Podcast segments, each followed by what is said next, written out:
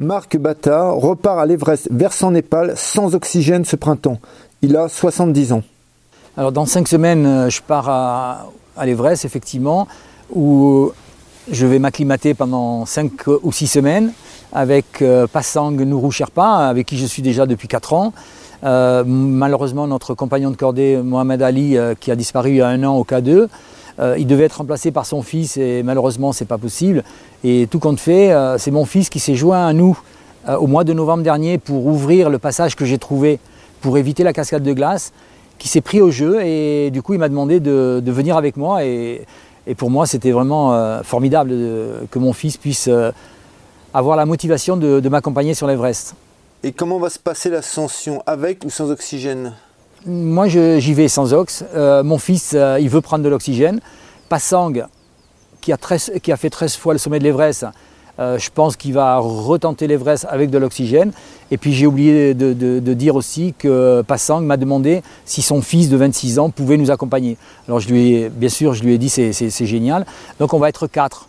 Et vous passez donc par votre nouvelle voie pour éviter l'icefall On va passer par le, passage que j'ai trouvé, euh, qui s'appelle, bon, qu'on a pu ouvrir grâce à Teamwork, qui est mon principal partenaire.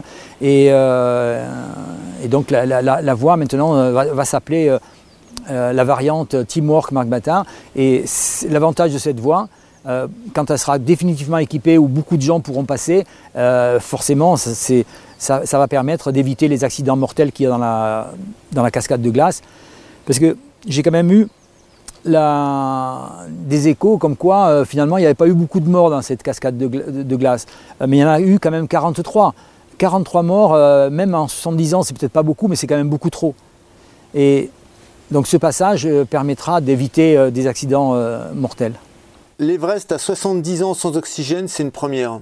Bien sûr, on va dire c'est je batte, enfin si je réussis. Hein, et puis moi je suis très confiant parce que j'ai la chance d'être en, en, très très bonnes conditions. Je me suis testé il y a deux ans à la Concagua. Avec le Covid, il y a eu pas mal de changements. Je suis allé à la Napurna aussi, où j'étais en, pleine forme. Donc, euh, euh, donc moi, je suis très optimiste. Mais euh, bien sûr, ça va passer pour le record du plus vieux à faire l'Everest sans oxygène, le, plus âgé étant Abel Blanc, un guide valdotin qui a fait l'Everest sans oxygène à 55 ans.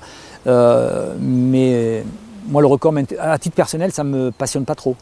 Pourquoi revenir à l'Everest à 70 ans? Ah ben le, challenge euh, de revenir à l'Everest euh, à 70 ans, en fait, ça, vient du fait que je me suis marié avec un jeune Brésilien qui est très sportif, que j'ai accompagné au Brésil. Et il y a 4 ans, euh, donc Denis, il s'appelle, ben je lui ai dit, écoute, je t'amène à l'Everest pour mes 70 ans. Alors il, était motivé, mais bon, on est allé euh, s'acclimater, se tester euh, au Kilimanjaro. Et au Kilimanjaro, euh, malgré qu'il soit jeune et sportif, eh bien, j'ai constaté qu'il ne pourrait pas faire l'Everest sans oxygène. Et puis en plus, bon, c'est un Brésilien, donc il est quand même plus passionné par le ballon que par la montagne. Et donc, c'est à partir de là que j'ai décidé de faire une cordée. Donc, Passang Nourou Sherpa, et puis Mohamed Ali qui nous a quittés au K2. Mais le, challenge, il est, parti de ça, d'un projet très personnel d'aller fêter mes 70 ans avec mon, jeune mari brésilien. Et un petit mot sur la fréquentation de l'Everest aujourd'hui?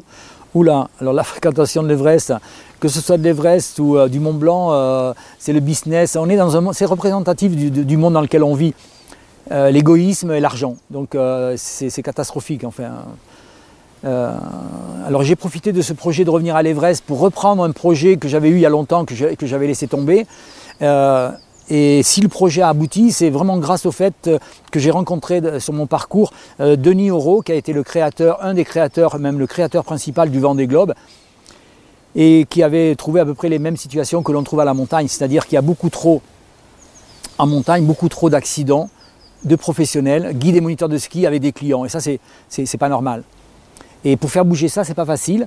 Alors euh, finalement, le, fait de, revenir à l'Everest pour mes 70 ans, comme ça intéresse les médias, j'ai repris ce projet. Alors ça, c'est vraiment euh, difficile. C'est très difficile de faire bouger les choses. Mais il faut quand même constater qu'il y a beaucoup trop d'accidents de montagne, de guides et moniteurs de ski avec des professionnels. Et ça, c'est inadmissible.